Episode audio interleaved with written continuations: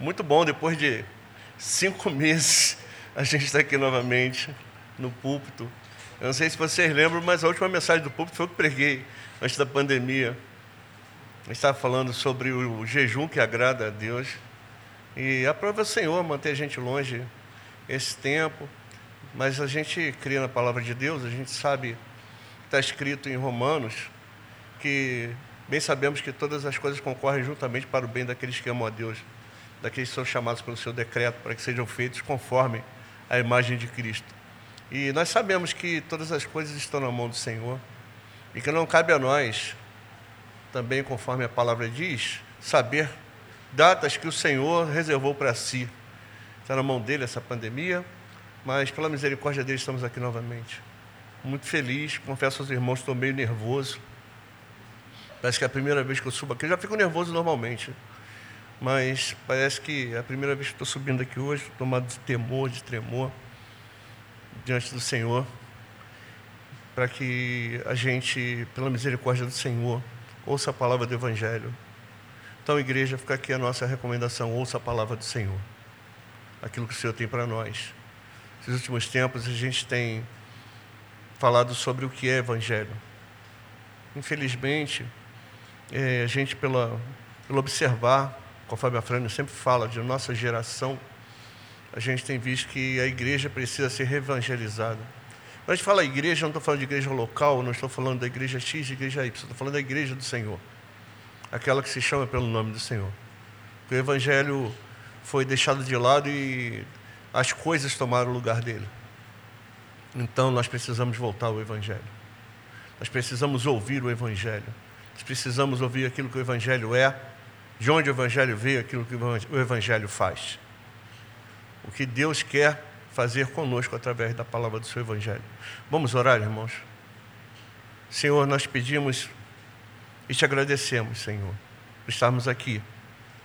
Te pedimos, Senhor Deus, que o Senhor ilumine os nossos olhos, ilumine nossos corações, ilumine nossa consciência, Senhor, para que aprendamos da tua palavra, para que entendamos o que é Evangelho, Senhor para que vivamos para o teu evangelho, Senhor, pelo teu evangelho, através do teu evangelho, Senhor. Que nada encontre lugar na nossa vida que não seja a tua palavra. Que nada encontre lugar na nossa vida, nos nossos sentimentos, no nosso querer, que não seja o teu reino, Senhor. Que vivamos para ele, Senhor. Deus, nós somos o teu povo, somos chamados escolhidos, Senhor. Deus, guardados em Cristo, preservados em Cristo para a glória do teu nome. Então, Senhor, tem misericórdia de mim. Ajuda, o Senhor conhece meu coração. O Senhor sabe da emoção que eu estou aqui. E dos meus irmãos, Senhor, também. Ajuda-nos, Senhor. Ajuda, tem misericórdia de nós. Nos ilumina a nossa oração em nome de Jesus. Irmãos, nós leremos três textos da palavra do Senhor. O primeiro texto, Romanos 1, 16 e 17, que é a base da mensagem de hoje.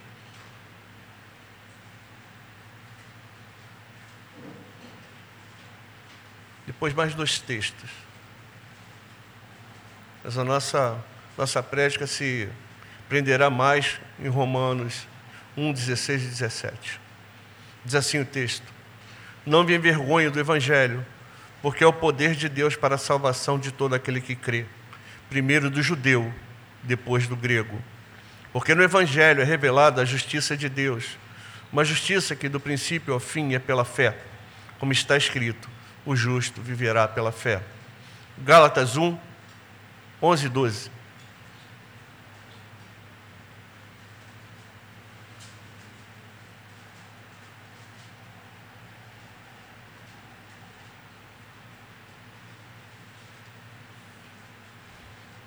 Gálatas 1, 11 e 12.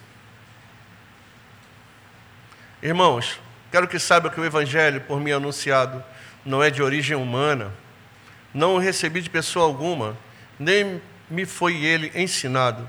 Pelo contrário, eu o recebi de Jesus Cristo por revelação. 1 Coríntios 15, de 1 a 8. 1 Coríntios 15, de 1 a 8.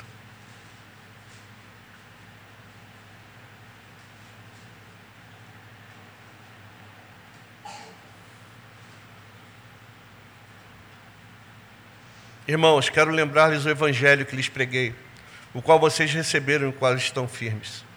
Por meio deste evangelho vocês são salvos, desde que se apeguem firmemente à palavra que lhes preguei. Caso contrário, vocês têm crido em vão. Pois o que primeiramente lhes transmiti foi o que recebi: que Cristo morreu pelos nossos pecados, segundo as Escrituras. Foi sepultado e ressuscitou ao terceiro dia, segundo as Escrituras. E apareceu a Pedro e depois aos doze. Depois disso, apareceu a mais de 500 irmãos de uma só vez, a maioria dos quais ainda vive, embora alguns já tenham adormecido. Depois apareceu a Tiago, então a todos os apóstolos. Depois destes apareceu também a mim, como a um que nasceu fora de tempo, como diz algumas versões, como ao aborto. Palavra do Senhor para o nosso coração, para a glória do seu nome. Amados, nós falaremos hoje sobre justiça e reino de Deus. São coisas indissociáveis. Nós somos salvos para o reino. A igreja às vezes prega que nós somos salvos e faz o seguinte apelo: você quer ir para o céu?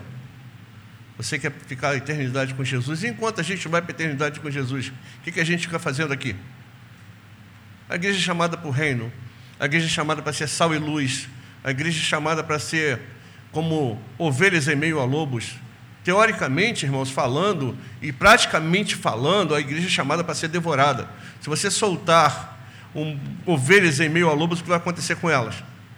Você devorada não é assim que a igreja é. O apelo de Jesus lá em Mateus, é quando ele fala assim: se você quiser vir após mim, depois de mim, eu vou para a minha cruz. Se você quiser vir após mim, tome a sua cruz. Cada um pegue sua cruz, negue-se a si mesmo e siga-me.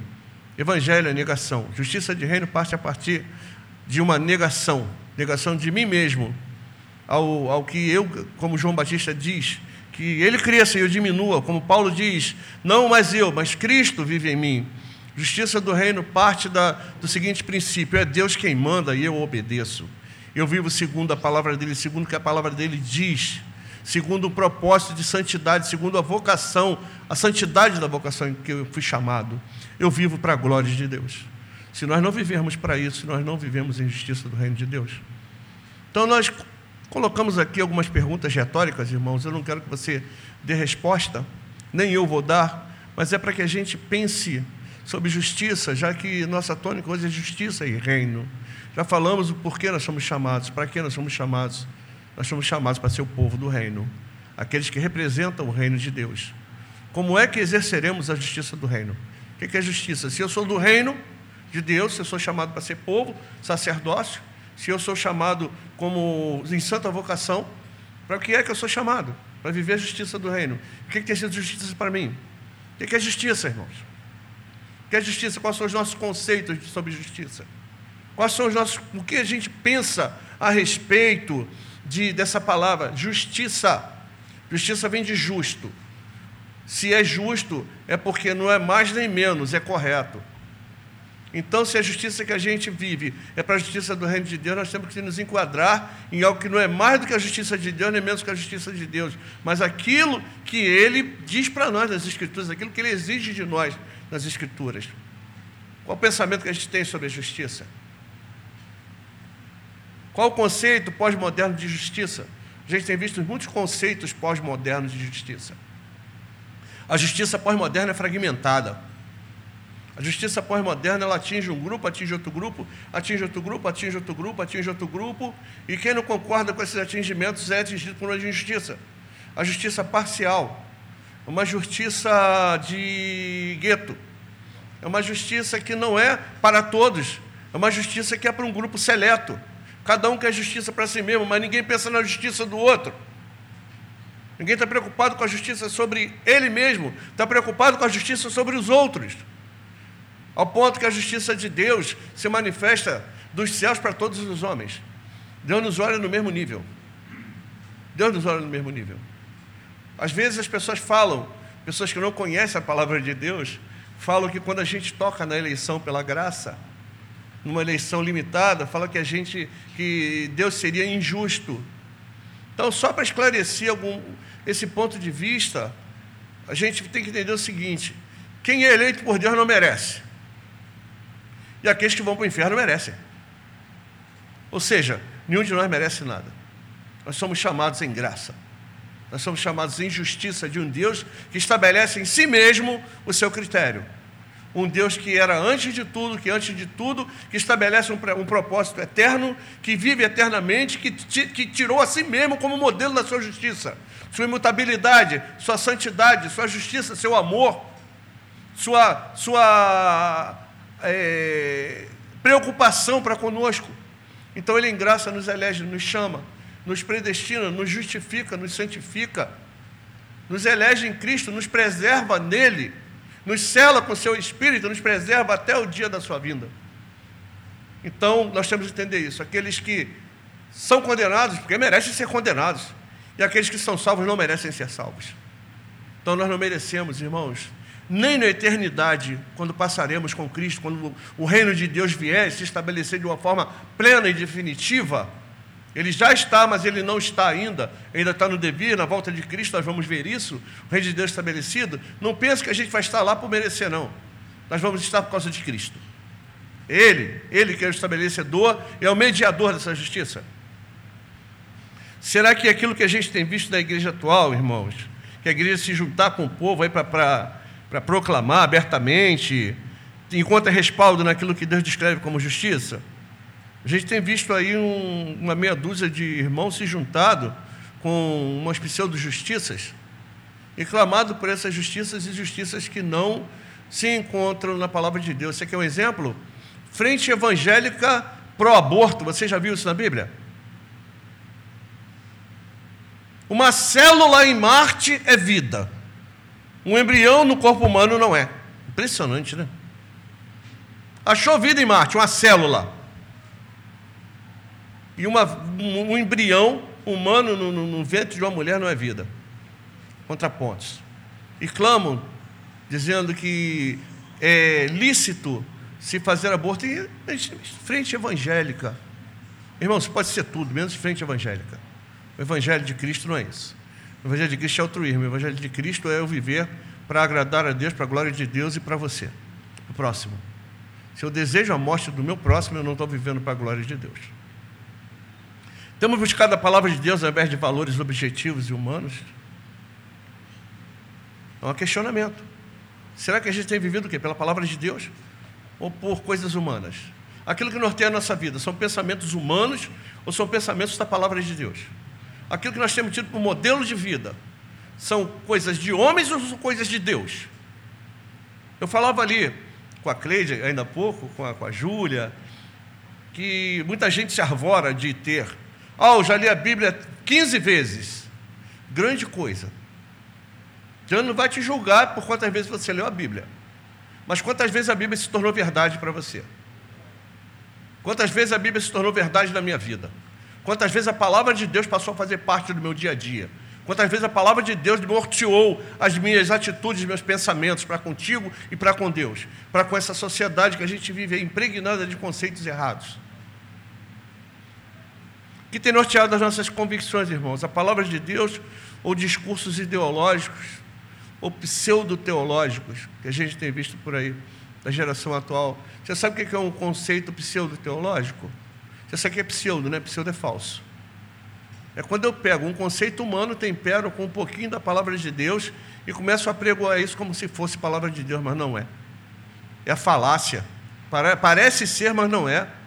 Paulo vai falar os colossenses sobre van filosofia, para que as pessoas não sejam enredadas por van filosofia. E as van filosofias têm enredado a igreja do Senhor. Então, diante dessas questões, irmãos, o que a gente vai fazer? O que, a gente vai aceitar como justiça de Deus? O que, nós vamos ter para conosco como justiça de Deus? O que o Evangelho revela como justiça de Deus ou aquilo que pensamos ser justiça, parte da mente de homens que são sabidamente contrários aos valores e instituições da palavra de Deus? Quem, norteado, quem tem norteado minha vida, tua vida, irmãos? Conceitos de homens que são contra a palavra de Deus, de homens que se juntam para zombar da palavra de Deus de homens que se juntam com ideologias para derrubar os santos. Homens que se juntam com, com, com, pessoas que já mataram 200, 300 mil pessoas. Mas pessoas se juntam com eles, se juntam com essas pseudo-teologias, com essas pseudo-ideologias, irmãos, com a, a guisa de justiça. Será que é isso que Deus quer? Ou será que Deus quer que a gente viva pela Sua palavra? Pelos preceitos do Evangelho? Nós temos uma lei. E o que enquadra o nosso procedimento como povo do reino, a moldura dele está lá capitulado nos Dez Mandamentos. O Evangelho de Cristo vem reforçar tudo aquilo que nós devemos ter em relação a Deus e em relação ao próximo. Então a gente, buscando nesses textos, irmãos, por que esses três textos?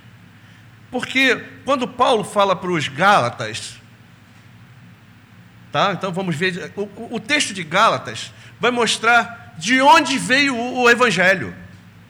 Paulo vai falar para aquela igreja judaizante que estava deixando a palavra de Deus de lado, estava deixando as coisas de Deus de lado, deixando o, o testamento novo de Cristo de lado para assumir coisas do judaísmo, para trazer coisas da velha aliança para si mesmo, estava se apostatando. Ele vai dizer que o evangelho não veio dele. Ele vai falar assim: Eu não escutei de Tiago, de Pedro, de João, eu recebi por revelação do próprio Jesus Cristo. O próprio Jesus Cristo se apresenta, não foi pregação de homem.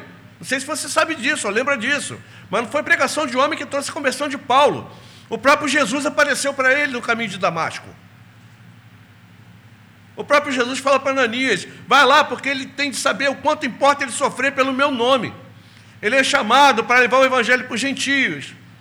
Então ele vai tentar para Jerusalém se juntar com os apóstolos. Chega lá, ele, ele começa a dizer que Jesus era o Senhor e tal. O pessoal não gosta. O, o, os apóstolos colocam ele num barco e mandam para Tarsis. Aí daqui a pouco aparece no outro versículo, vai aparecer Paulo, aparece provando que Jesus era o Senhor. Entre esse mostrando e esse provando são 14 anos. Irmãos. Ele vai dizer que ele foi para a Arábia. Ele recebeu do Senhor Jesus por revelação. Não foi fulano e Beltrano que falaram para ele do Evangelho. Foi o próprio Jesus. Então de onde vem o Evangelho? Vem de Paulo, vem de Pedro, vem de Tiago vem do próprio Jesus. Então o Evangelho é para ser dado atenção e ter reverência por ele, porque é parte da boca do próprio Cristo, o autor e consumador do Evangelho, o apóstolo e sumo sacerdote da nossa fé. O outro texto de Coríntios vai mostrar o que é o Evangelho. Vai botar por terra que o Evangelho é uma série de regrinhas religiosas. Vai botar por terra que o Evangelho é um alto esforço para eu chegar a Deus.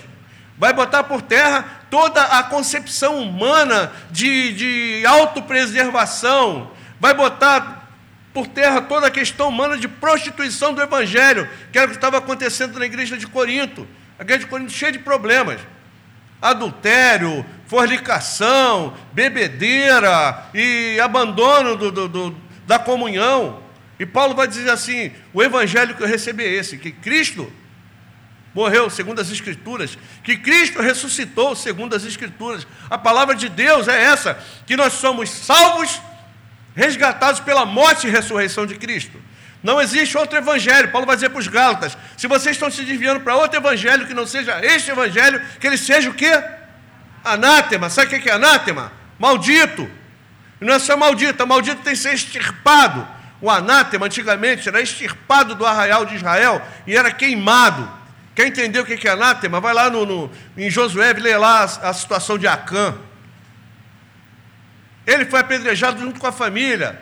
Toda a família foi apedrejada, morta e queimada. Aquilo era o anátema. Então Paulo vai colocar, se você pregar uma outra coisa, se você entender uma outra coisa que, que, que, seja evangelho, se você está assumindo para si outro evangelho que não é o evangelho de Cristo, essa verdade do Cristo morto e ressuscitado, pelo qual Deus faz a obra de redenção da, da criação para consigo mesmo, você está crendo em outra, em outra coisa, você está crendo no anátema.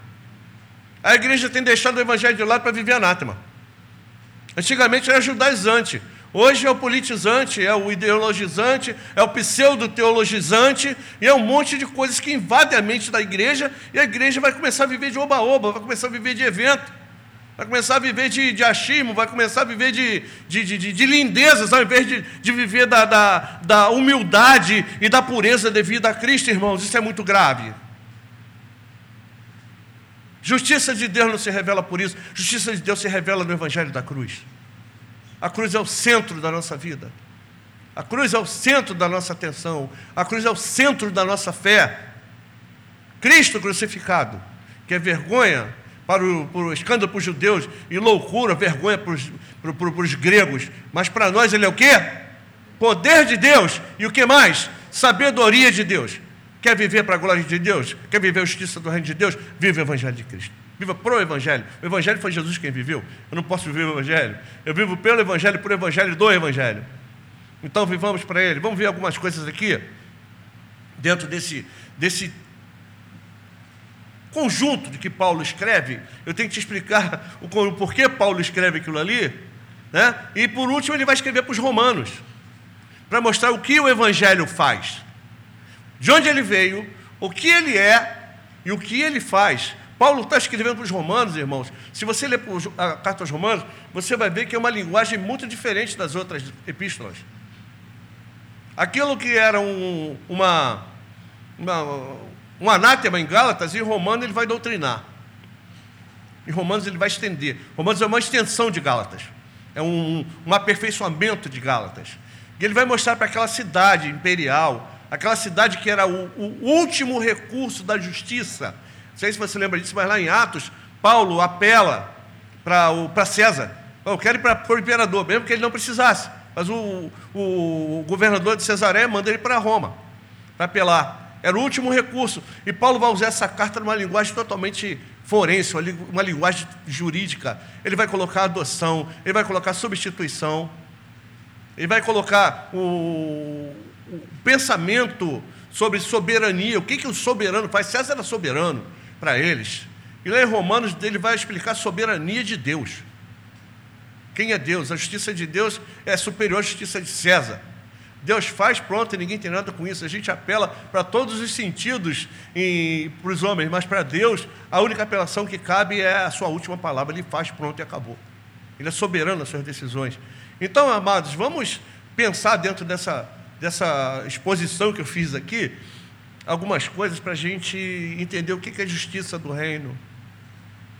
Primeiramente, a gente tem que entender que a justiça é verdadeira, a justiça de Deus se revela única e exclusivamente no Evangelho. Não existe outro modo de eu apregoar justiça, irmãos, que não seja no Evangelho. Justiça sem cruz, justiça sem arrependimento, justiça sem eu voltar para Cristo, justiça sem eu voltar para a obra da cruz. Eu pregar uma justiça sem arrependimento não é justiça do reino de Deus. A igreja não está aqui para pregoar justiça social, a igreja está aqui para pregoar justiça na cruz. Arrependei-vos e crede no Evangelho, é a mensagem do Evangelho. Perdão. Quando Jesus aparece pregando, o que, que ele vem falando? O reino de Deus é, está próximo, está aqui junto de vocês. Qual é a segunda? Arrepender-vos. É a outra, crede no Evangelho. Ou seja, a mensagem do reino é essa: arrependimento e crer no Evangelho. O Evangelho de Deus me faz viver para a glória de Deus. O Evangelho de Deus me faz viver para a obediência de Cristo. O Evangelho de Deus me tira de um mundo de pecado, me tira do reino, do reino das trevas, do império das trevas e me transporta para o reino do Filho do seu amor, aquele que é rei por direito. Me tira das garras de Satanás, me tira do pecado, me tira da, da, da, do, do, do, viver vão e me, me, me transfere para o alicerce da justiça de Cristo. E que o mesmo Jesus vai falar assim: se a justiça de vocês, que são do reino, não exercer a justiça dos homens, não adianta nada. Porque todas as obras que partem de nós, todos os nossos esforços são o quê? O quê? Trapo de imundícia, não é verdade? Então o que vale para nós é a justiça do reino. Ele foi a solução para o resgate e subsistência de uma criação manchada pelo pecado. O pecado manchou a criação. Só foi resgatado pela justiça da cruz, pelo pela punição de uma, de, um, de uma ofensa, uma justa punição de uma ofensa cometida pelo homem na carne de um homem que não tinha culpa, Jesus Cristo. Por, uma, por um o homem entrou o pecado no mundo por Adão, por Jesus Cristo esse pecado é justificado. Por, esse, por Jesus Cristo, pela sua obediência, esse pecado é pago. E esse, essa justificação, essa, essa, essa punição em Cristo a consequência dela é imputada a mim e a você. O que, que você fez para merecer isso? Você merecia a justiça do reino? Você merecia a justiça de Deus? Qual a justiça que você merecia, querido? O que, que você merecia? Falar para você, inferno. Aqui quase não pega, não prega sobre inferno, né? O homem, o homem merece o inferno, irmãos. Somos pecadores. Mas por graça E por justiça que Deus estabelece em si mesmo, Ele nos deu a justiça da cruz, imputou em nós a justiça do seu Filho. Por isso nós somos resgatados e somos re, reunidos novamente a Deus. Isso é mais do que motivo para a gente sair daqui pulando, irmão.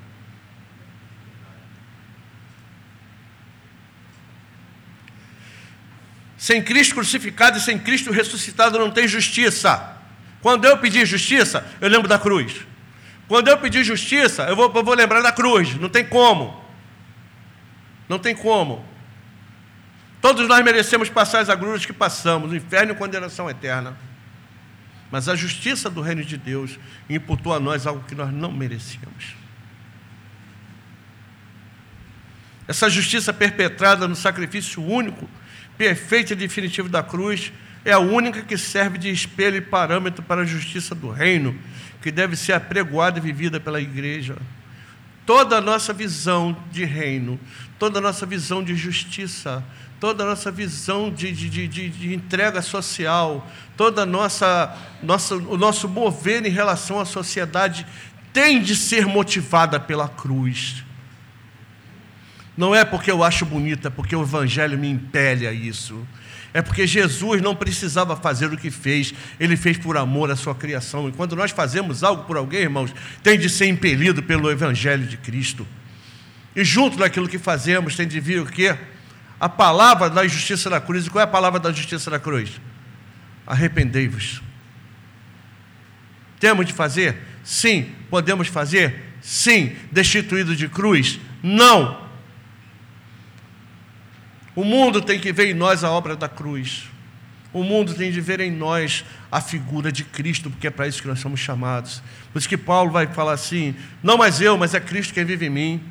Eu não tenho que me gloriar que não seja na cruz de nosso Senhor Jesus Cristo, pela qual o mundo está crucificado para mim e eu crucificado para o mundo. Nosso ponto de vista, irmãos, do mundo tem que ser o ponto de vista da cruz, é o mesmo ponto de vista de Jesus crucificado. É o amor é nos entregarmos um pelos outros. Não adianta, irmãos, eu dizer assim, ah, eu sou cristão, e você dizer que me odeia. Não adianta eu dizer que eu sou cristão e odiar o meu próximo, odiar o meu vizinho, odiar o meu chefe, odiar minha, o meu irmão, odiar a minha, minha família, odiar o irmão da igreja. Jesus tinha todos os motivos para odiar a gente, no entanto, ele amou profundamente a sua criação a ponto de se entregar por ela. Quando pergunta para Jesus assim, mestre, qual o maior mandamento? O que, que ele fala? Ouve Israel, o Senhor vosso Deus é o único Senhor.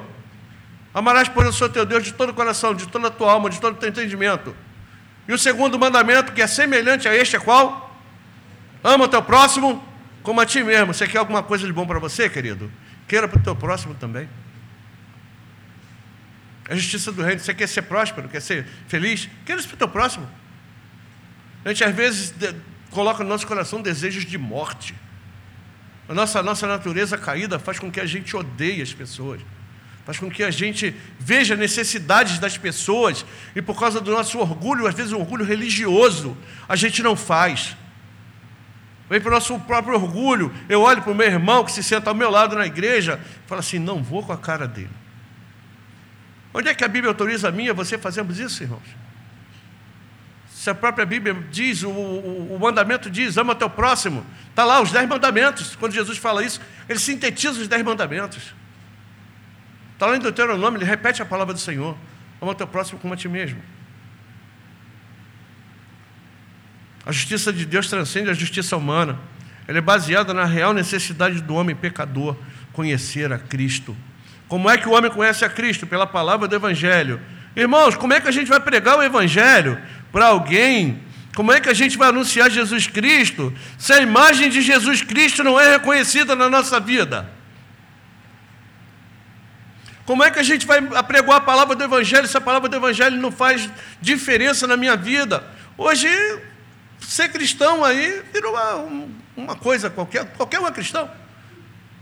Ah, que bom, 30% do Brasil é evangélico, e daí? Cadê o reino de Deus? A gente vê aí pastor sendo preso. Né? Auto-intitulada pastora sendo preso que mandou matar o marido.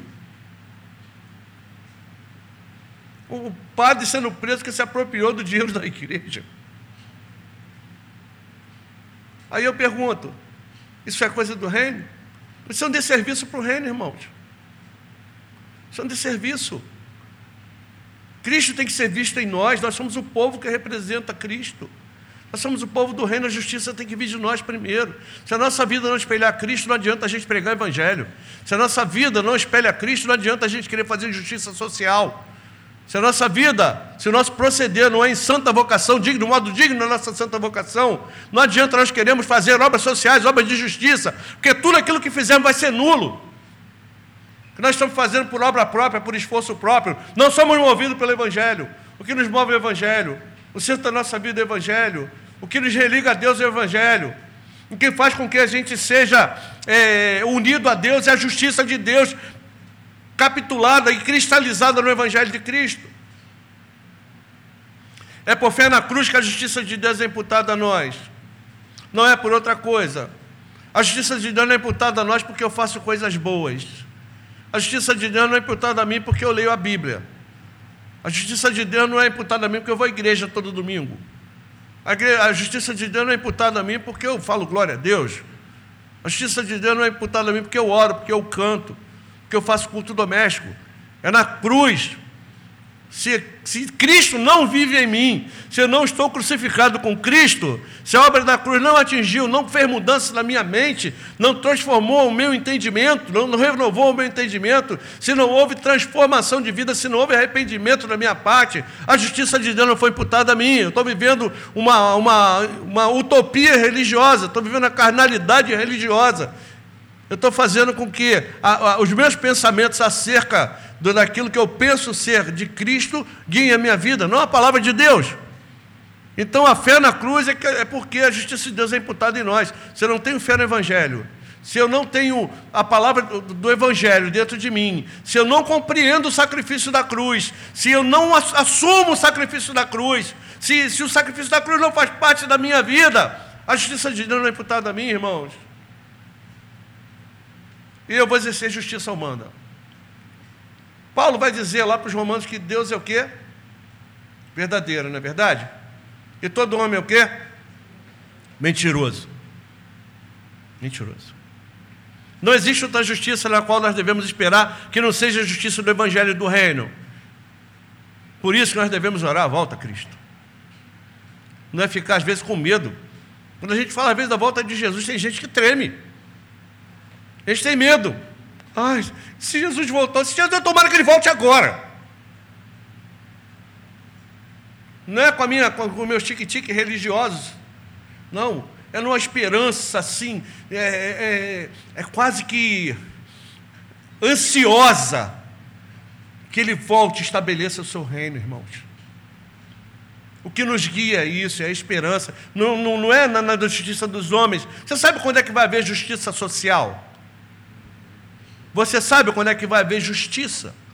Você sabe quando é que as coisas vão agradar a gente? Vai ficar tudo bonitinho? Com isso que a gente tem aí, aguardando nas coisas que a gente aguarda? Nunca. Nunca. A própria Bíblia diz lá, e por multiplicar a iniquidade e o amor de muitos vai o quê? Esfriar. A gente está vivendo aí períodos piores do que do Império Romano. O Império Romano não conhecia o cristianismo.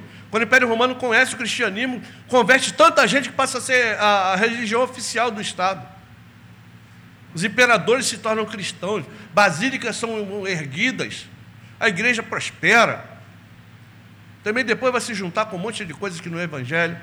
E hoje, nessa pós-modernidade, pior ainda, que conhece o evangelho, conhece a palavra de Deus e prefere crer no evangelho anátema, Deixa o evangelho da justiça de Deus para lá para viver convicções humanas. O que, que a gente tem feito, irmãos?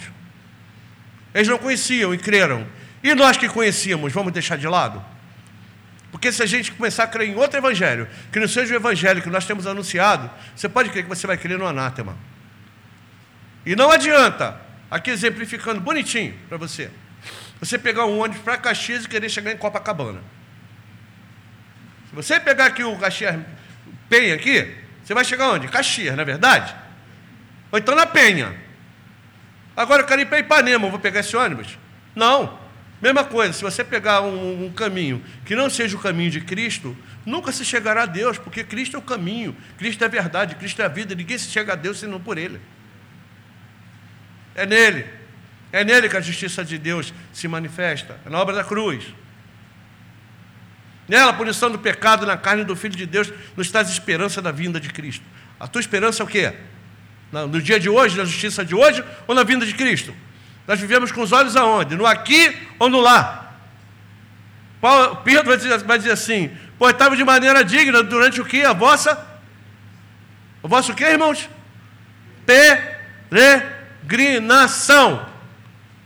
Nós não somos daqui, nós somos de lá. Nós estamos peregrinando. Enquanto estamos peregrinando, cabe a nós refletirmos o reino de Deus e a justiça de Deus. A fé que advém pelo Evangelho. A justiça do Evangelho que guia o reino e propósitos eternos de Deus não derivam de ideias e tradições humanas. Paulo vai dizer: Eu recebi do Senhor. Então eu não posso deixar algo do Senhor para seguir o, o que as pessoas pensam. Eu vivo por aquilo que o Senhor revela. Não revelou a Paulo? Por revelação? O que, é que nós temos hoje como revelação de Deus, irmãos? Qual a revelação de Deus? Está aqui, ó. Eu não preciso de mais nada. Eu tenho isso aqui, é a palavra de Deus. Quando você está ouvindo o que a gente está falando aqui, você está ouvindo a palavra de Deus. A palavra do púlpito é a palavra de Deus. A gente está expondo para você o Evangelho de Cristo. Se você se desviar disso, você está desviando para anátema. Se você não guardar o Evangelho de um modo como você recebeu dos apóstolos, assim como a gente tenta passar como os apóstolos receberam para você e para nós, nós estamos vivendo um Evangelho anátema. E anátema não sobra nada, a não ser ser arrancado do nosso arreal extirpado. Por isso que Jesus vai falar assim: ele fala assim: é, naquele dia dirão, Senhor, nós não fizemos um monte de coisa no teu nome, nós não fizemos isso, aquilo, aquilo, aquilo, outro, nós profetizamos, nós pregamos, o que, é que ele vai dizer para eles? Não vos conheço, não tenho parte com vocês. Não adianta a gente falar do nome de Jesus se a gente não vive a justiça do reino. Não, não adianta a gente tocar no nome de Cristo, colocar o nome de Cristo em coisas, se a gente não vive sob a direção da palavra de Deus, do Evangelho de Cristo, da justiça da cruz. Irmãos, como é que a justiça da cruz se manifesta? Novidade de vida. Assim andei vós em novidade de vida. Não mais eu, mas Cristo vive em mim. Transformar a vossa, transformar a vossa mente pela renovação do vosso entendimento. Andei de modo digno da vossa vocação. Nação santa, povo, povo de, de, de propriedade exclusiva de Deus, sacerdócio santo. Tudo isso nós somos. Às vezes, hoje eu, hoje eu, eu não concordo às vezes com um certo pregador que eu vejo na televisão, mas quando ele, quando ele fala de eclesiologia, mas quando ele fala de teologia, eu concordo com ele. Ele hoje estava falando de vocação, de chamado. E ele falou para a igreja assim: irmão, quando alguém disser para você, quando você mesmo estiver no teu coração, essa pandemia tem levado muita gente à depressão, né? Levado muita gente dentro de casa e que fica com esperança nas coisas de homens, às vezes. Ou às vezes tem mesmo seu, um, uma doença ou algo assim dentro de si, um, uma tendência depressiva, a pensar. E isso entre nós, irmãos. Ou se você for ver hoje aí no, no, no, no boletim, tem um artigo que eu escrevi sobre suicídio de pastores. Nós às vezes somos levados a pensar que nós não somos nada, que somos fracassados que somos. Ah, o que é sem isso eu não sou ninguém. E a Bíblia vai dizer que você é povo de propriedade exclusiva de Deus, sacerdócio santo, na sacerdócio real, nação santa, imagem de Cristo. Você é tudo isso, querido. Porque você merece? Não, por justiça do Evangelho. Justiça de Deus manifesta no Evangelho de Cristo. Porque Ele quis, não porque nós quisemos. Ele quem nos busca, porque, por isso que Jesus fala assim: Eu escolhi vocês, não foram vocês que me escolheram. E eu escolhi vocês para quê? Você lembra do que Jesus falou? Para que vocês, para que vades e que? E deem fruto. E fruto e o quê? Fruto que permaneça.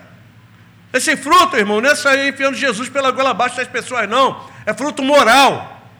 É aquilo que eu produzo com a minha vida. A árvore produz fruto. É aquilo, por isso que ele fala, eu sou a videira verdadeira. Meu pai é o agricultor. Você está tá ligado a mim. Aquele galho que, que não, não, não, não dá fruto, meu pai limpa, levanta para que ele dê fruto. é fruto moral. Se nós somos cristãomente renovados, o que, que tem saído da nossa vida, irmãos? Se nós somos chamados à imagem de Cristo, são coisas de Cristo. Não, uma mesma fonte não pode, segundo a palavra, verter água doce e água salgada. O que, que tem vertido da nossa boca? Água doce ou água salgada? Coisa para a gente pensar, né? Não é tradição humana, não. Ela é, ela é do próprio Deus comunicada por revelação, seus santos apóstolos e profetas, registrado na palavra. Sem conhecimento das Escrituras, sem amor a elas, não existe justiça. Só podemos conhecer a justiça de Deus e saber o que ela é pela Escritura. Ah, eu amo Jesus, eu amo a justiça do reino, eu amo a Deus, sou apaixonado por Deus, sem conhecer as Escrituras. Ou sai falando coisas sem sentido, usando o texto da palavra sem sentido. Está vendo só? Maldito é o homem que confia no homem. Será que isso é conhecimento das Escrituras? Eu posso falar as coisas que ele me fortalece. Será que isso é conhecimento das Escrituras? Ou nós simplesmente lemos o texto achamos que o texto é aquilo ali e pronto, saímos botando o texto da palavra de Deus em sentidos errados. Conhecer a palavra de Deus, irmão, parte da seguinte, da seguinte premissa. Primeiro, eu a leio. Eu tenho prazer quando leio. Segundo, eu não só tenho prazer quando leio, eu tenho prazer quando eu ouço. Ah, não, não, eu leio, não vou à igreja não, mas eu leio a Bíblia em casa. Grande coisa que você está fazendo. Se não fosse assim, Deus teria estabelecido o ministério didático sobre a igreja. O ministério de ensino da palavra de Deus. Eu tenho de amar, ouvir o ensino da palavra. Eu tenho de amar a escola bíblica. Eu tenho de amar a palavra do púlpito. Eu tenho que orar pelos meus pastores. Eu tenho que exigir deles que eles se tranquem dentro daquele gabinete ou dentro da sua casa e estudem a palavra de Deus debaixo de oração. Que eles não saiam de lá enquanto não tiverem atingido aquilo que Deus quer para eles. Você tem feito isso?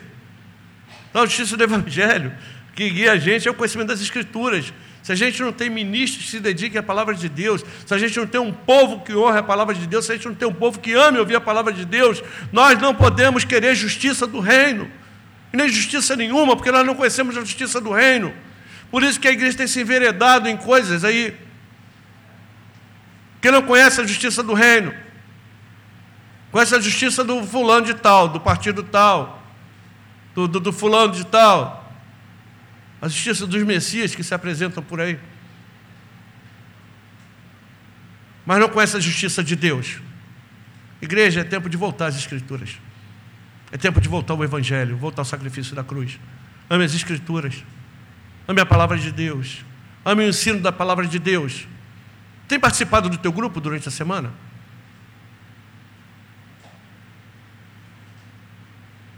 A gente prega a palavra de Deus aqui, lá ela é ensinada também. Participe, querido. Meu grupo está se reunindo, pode se reunir com o meu, se reúne com o outro. Não deixe, de, não deixe nunca de aprender a palavra de Deus, não, irmãos. Pelo amor de Cristo, por amor esse sacrifício, essa justiça. A justiça de Deus não tem outro meio de se revelar que não seja a morte e ressurreição de Cristo. Está lá. Porque o Evangelho que eu recebi é o que também vos entreguei. Que Cristo morreu segundo as Escrituras e que Cristo ressuscitou segundo as Escrituras.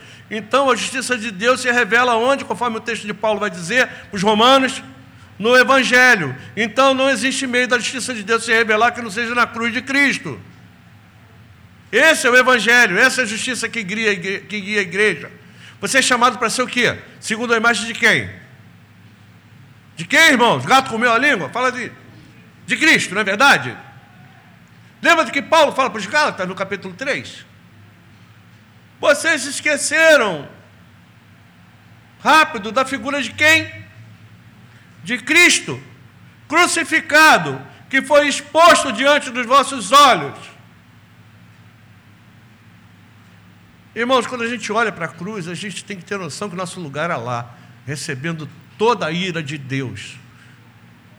E Cristo assumiu o meu lugar, recebendo sobre si não só o meu castigo, mas o teu, e o castigo de todos aqueles que ele resolveu salvar, todos aqueles que ele escolheu em si mesmo recebeu sobre si a ira de Deus. Se tem alguém que sabe o que é a ira de Deus, é Ele.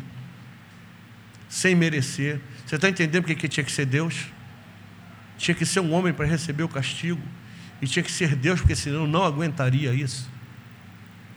E Deus, na sua infinita justiça e sua infinita ira, porque Deus se ira, porque Deus pune, ele puniu o, o, pecado na carne do seu filho. Ele tinha, ele tinha pecado, irmãos.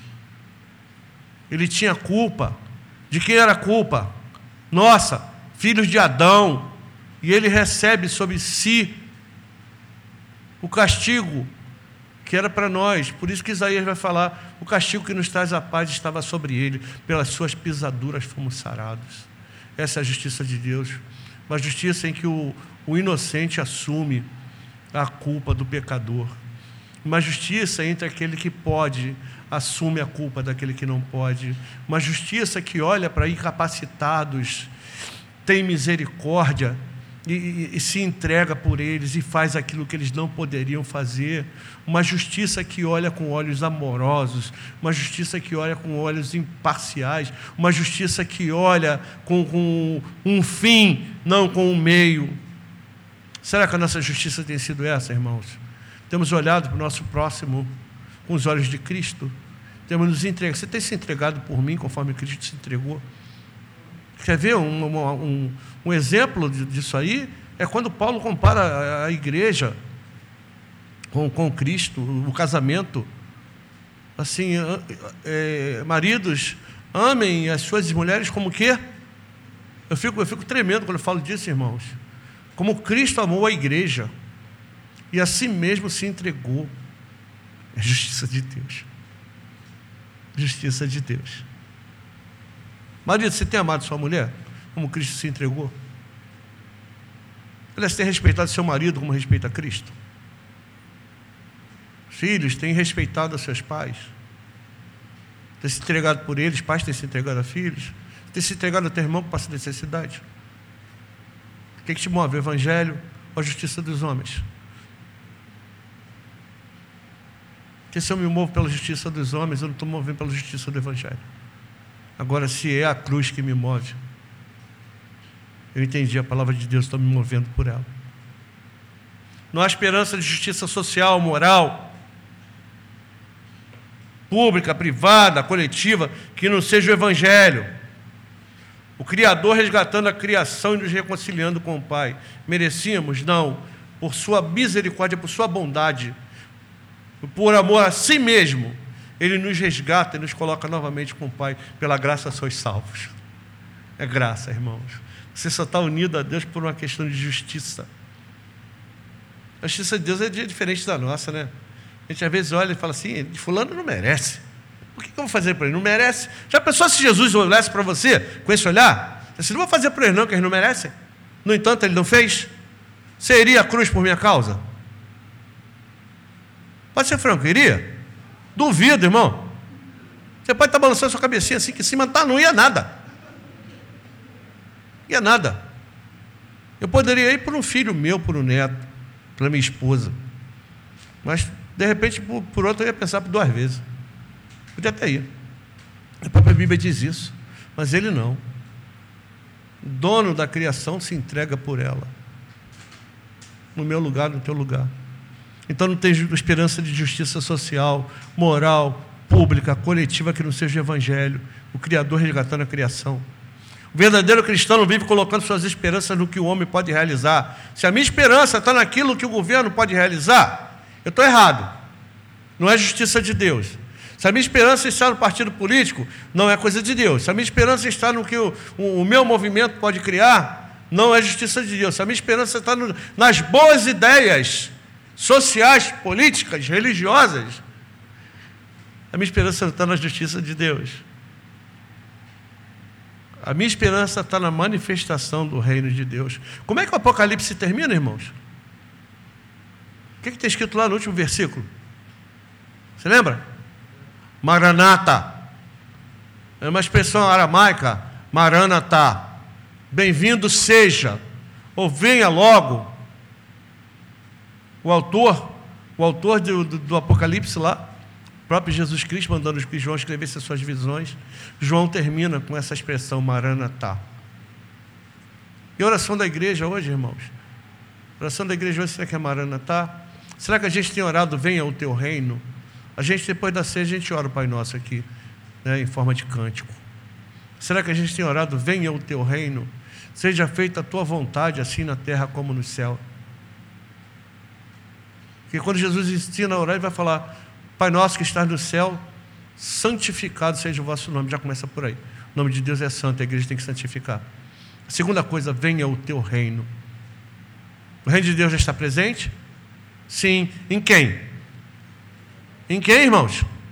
Na igreja, não é? Representante de Deus. Seja feita a tua vontade. Será que a vontade de Deus tem sido feita no nosso meio? Será que a nossa justiça tem sido só para o outro? Ou quantas vezes a gente ora pedindo a justiça de Deus sobre a nossa vida? Quantas vezes a gente pede a Deus, Senhor, exerça a tua justiça sobre a minha vida? Porque eu preciso de justificação também. Eu preciso de justiça sobre mim. Porque eu sou imperfeito, eu peco contra você. Eu peco contra Deus. A justiça de Deus tem que vir sobre mim também. Sem a cruz não existe reino de Deus. Sem arrependimento e fé no Evangelho, o que existe é enganação e caminho de morte. Vai dar tudo certo, vai ficar, vai ficar bom para caramba, vai nada. Vai dar tudo certo, nós vamos procurar, olha, nós vamos fazer por esse meio aqui, e, e nós vamos implantar isso, nós vamos ter ajuda disso, daquilo, outro, e tal, tal, tal, tal vai ser tudo, vai ser vai nada. Vai nada. Porque é feito por homens, pecadores, irmãos. Se a cruz não estiver aí, não, não, não tem justiça. Se o Evangelho não nos move, não tem justiça. E não se engana, não. Quando alguém faz alguma coisa boa, quando a gente vê o governo fazendo alguma coisa boa, as associações, as ONGs fazendo coisa boa, que fazem, tu acha que é quem que move? Quem é que move? É Deus quem move. Muito embora eles não saibam. Eles não saibam e fazem. E a gente? Que às vezes sabe e quer fazer conforme nosso próprio entendimento.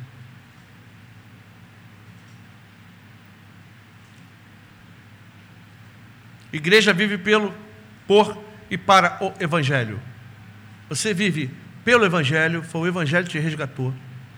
Por, pelo Evangelho, porque é pela palavra que Cristo sustenta todas as coisas, pela palavra do seu poder, a palavra de Cristo é o Evangelho.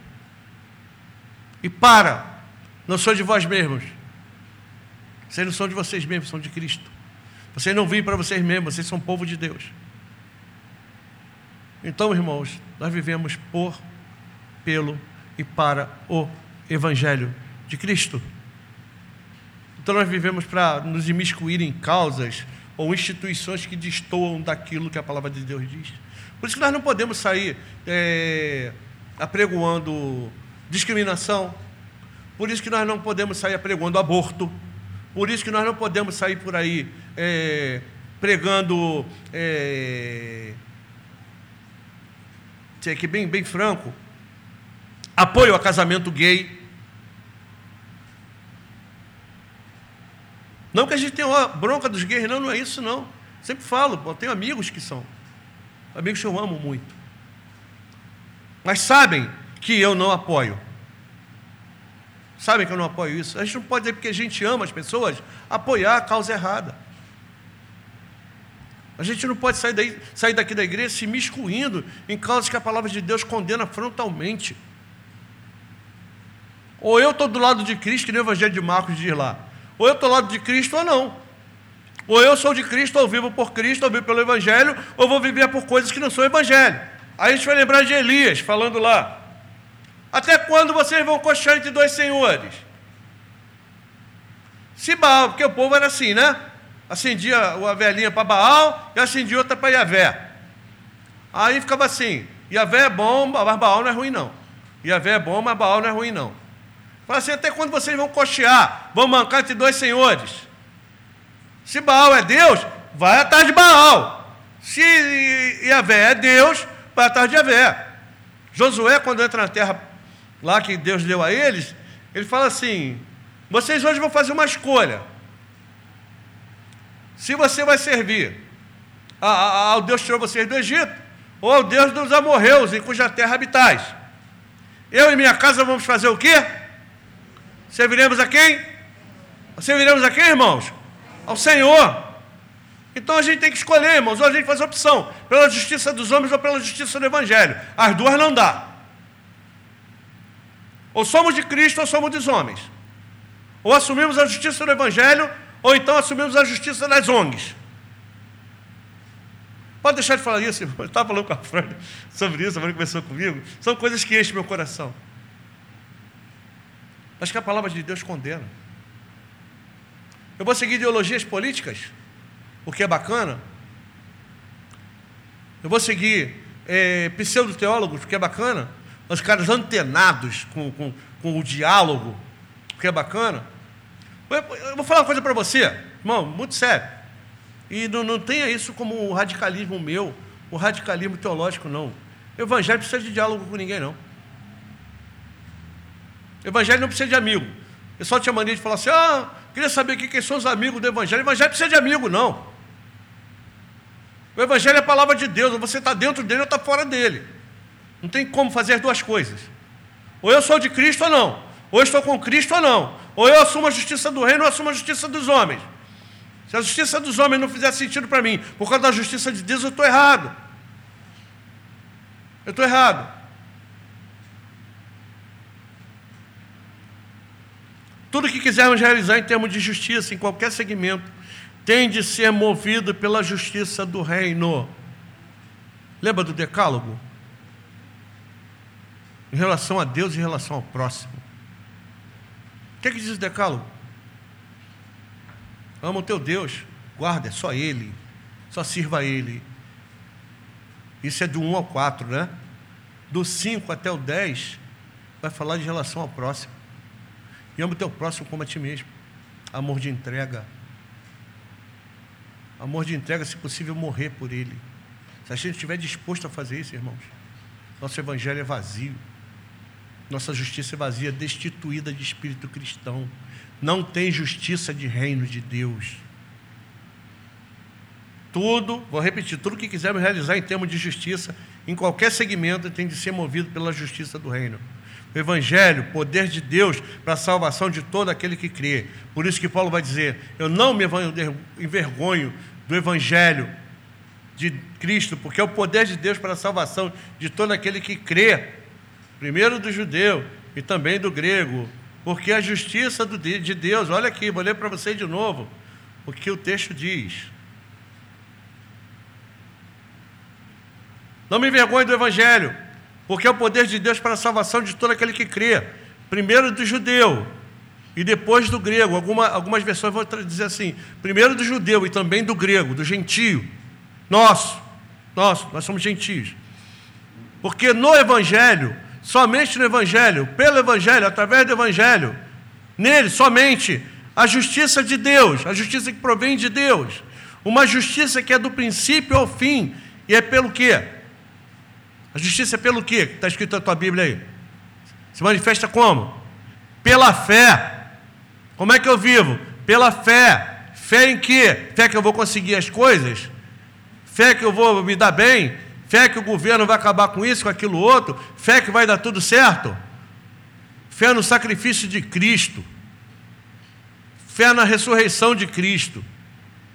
Eu assumo, eu morro com Cristo, ressuscito com Cristo. Eu morro para o pecado, ressuscito para a obediência.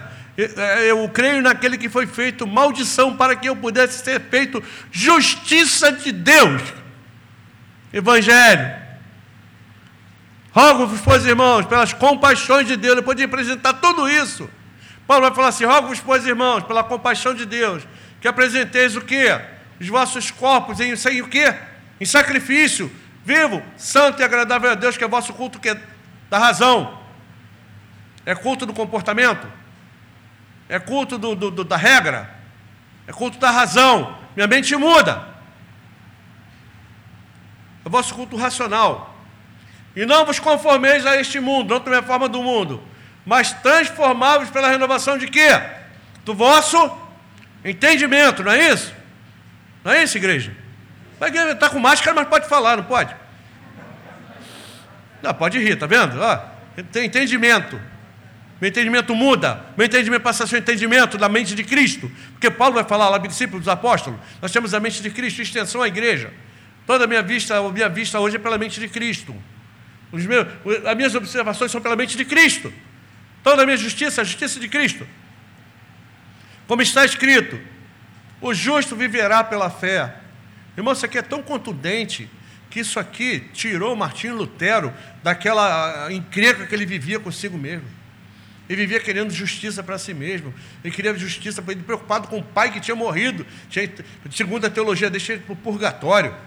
E ele agoniado, agoniado com com, com seu, seu próprio pecado, um pecado que fazia mal a ele mesmo, um pecado que mantinha ele em correntes, até o dia que ele, lendo as Escrituras, ele deu de cara com, com, com esse versículo aqui. Porque o justo viverá da fé, que não é daqui, Paulo está citando as Escrituras, está citando Abacuque, diz assim: Eis aí o justo, eis aí o ímpio, minha, palavra, eu não tenho, minha alma não tem prazer nele, mas o meu justo viverá da fé. Nós vivemos por fé. Fé em quê? Fé no Evangelho. De onde vem nossa justiça? Do Evangelho. De onde vem nossas esperanças? Do Evangelho. De onde vem a, a nossa felicidade? Do Evangelho. De onde vem a nossa esperança? Do Evangelho. De onde vem os nossos julgamentos? Do Evangelho. Você vive para Cristo. Lembra disso, tá? Você e eu. E se eu errar, irmão, você pode me admoestar, tá? Porque a palavra de Deus fala isso administrando uns aos outros. Eu tenho de fazer e você pode. Eu tenho obrigação. Você pode fazer. Dentro da palavra de Deus. Exortando a gente com o quê? Com salmos, não é? Em hinos. É assim? Algumas aplicações para a gente, irmãos. Para que a gente aplique a justiça do reino na nossa vida.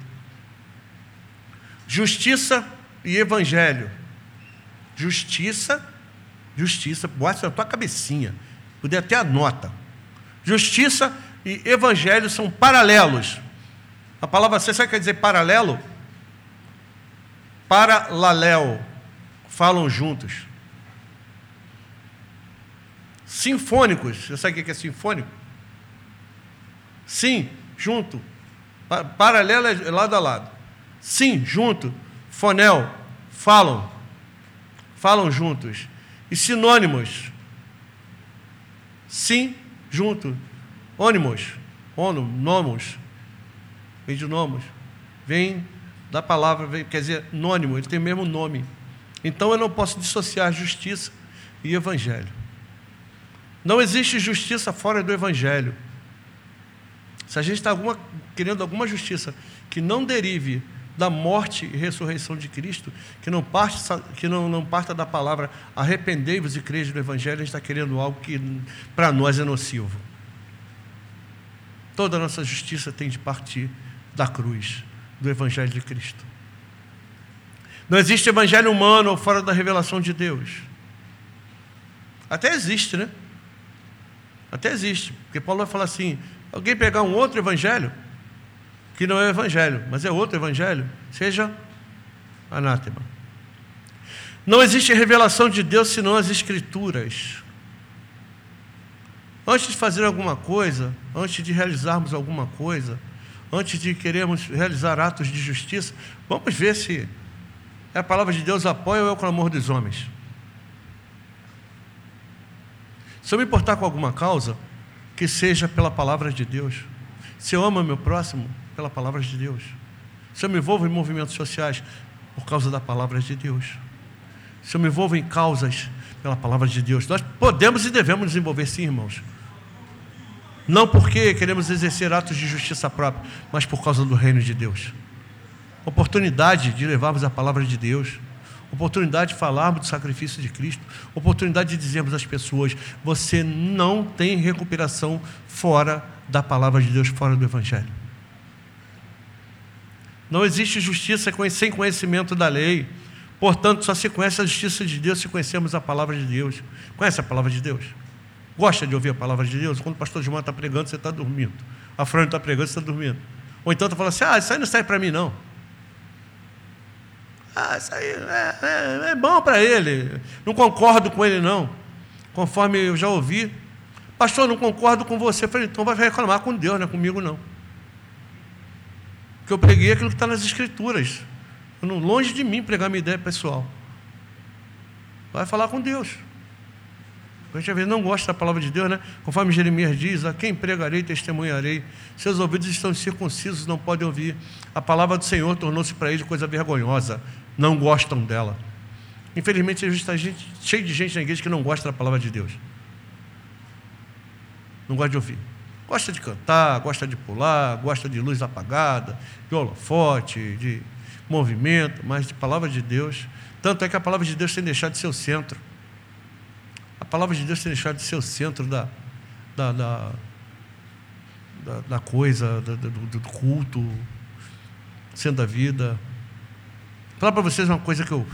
Pode ser besteira minha, irmãos, e pode ser até um radicalismo meu, mas eu me aborreço quando eu entro em algum lugar onde a palavra de Deus deve ser pregada, que ao invés de ter isso aqui na frente, tem uma bateria aqui. Ou uma caixa som. Sabe quem dá a impressão? Que é aquilo ali que ocupa o centro do culto.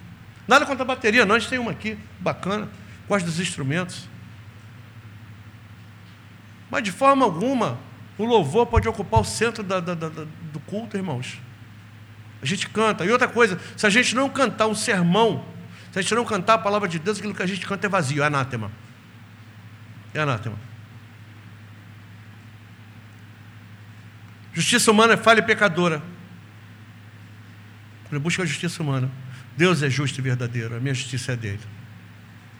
Justiça de homens é seletiva, segundo os interesses de segmentos. Justiça de Deus é aquela manifesta desde os céus e que é por fé de princípio ao fim. A justiça de Deus é soberana, por sua própria vontade, escolha. Amorosa, Ele nos elegeu em amor, Ele faz por amor, Ele ama a sua criação, Ele ama aquilo que Ele criou em amor e que sustenta em amor e pelo qual Ele deu seu próprio Filho. E perfeita, não existe erro em Deus. Toda a sua obra é perfeita, Ele começou perfeito, Ele vai acabar perfeito. E essa perfeição tem um preço, você sabe qual é? O sangue de Jesus Cristo, sua morte e ressurreição. Deus queria perfeito, o homem, por sua vaidade, por seu livre-arbítrio que ele tinha e perdeu, por causa do pecado, escolhe pecar. E Deus, por sua infinita e misericordiosa graça e justiça, ele estabelece em si mesmo resgatar a criação através do sangue do seu filho. Não é coisa para a gente profanar, não, irmãos.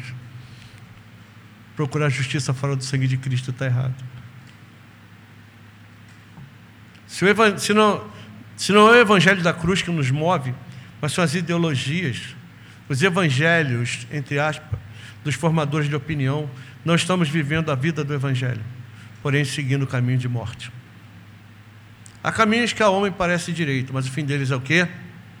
Amargo. Dão o quê? Em morte. O homem é pecador, não é? O salário do pecado é o quê? Morte. Mas a vida eterna é o dom gratuito de Deus. Por quem? Por Cristo Jesus, nosso Senhor. Que justiça nós vamos buscar, irmão? Justiça dos homens ou justiça do Evangelho? Que está firmada a nossa esperança? Em Cristo ou nos homens? A justiça que te guia é revelada desde onde? Desde as ideias dos homens ou desde o céu, que é por fé. A justiça da gente é guiada por obras ou pela obra do Evangelho? Por esperanças humanas ou por esperança na volta de Cristo? Então, irmãos, que Deus fale ao nosso coração, que a gente reflita na palavra do Senhor, que ela fira o nosso coração, o meu coração, o teu coração, que a gente reflita sobre justiça de Deus e reino de Deus para a glória do seu nome. Vamos orar. Senhor, tem misericórdia de nós, fira o nosso coração com a tua palavra. Que o texto da tua palavra, Senhor Deus, que o texto da, da, daquilo que pregamos aqui, que a tua justiça se revela desde os céus, que a tua justiça se revela no Evangelho, que não existe outro Evangelho, o Evangelho, Evangelho que o Senhor revelou. Deus, que isso seja o, o, o ápice do nosso coração, o cerne da nossa fé que vivamos para a tua glória, Senhor, procurando exercer a tua justiça, firmado da tua justiça, vivendo pela tua justiça, tendo fé na tua justiça, assumindo a tua justiça para nós, que a tua justiça transforme nossas mentes e corações, Senhor. Que a nossa vida seja uma vida para a tua glória, não para a nossa glória, não para a glória dos homens, Senhor. Que busquemos, Senhor Deus, apregoar a mensagem de arrependimento e de fé no Evangelho, Senhor para que o mundo conheça a Cristo e conheça a tua igreja, Senhor Deus, imagem dele. Tenha misericórdia de nós, guarda nossas vidas, Senhor. É a nossa oração em nome de Jesus. Amém. Que Deus abençoe tua vida, querido.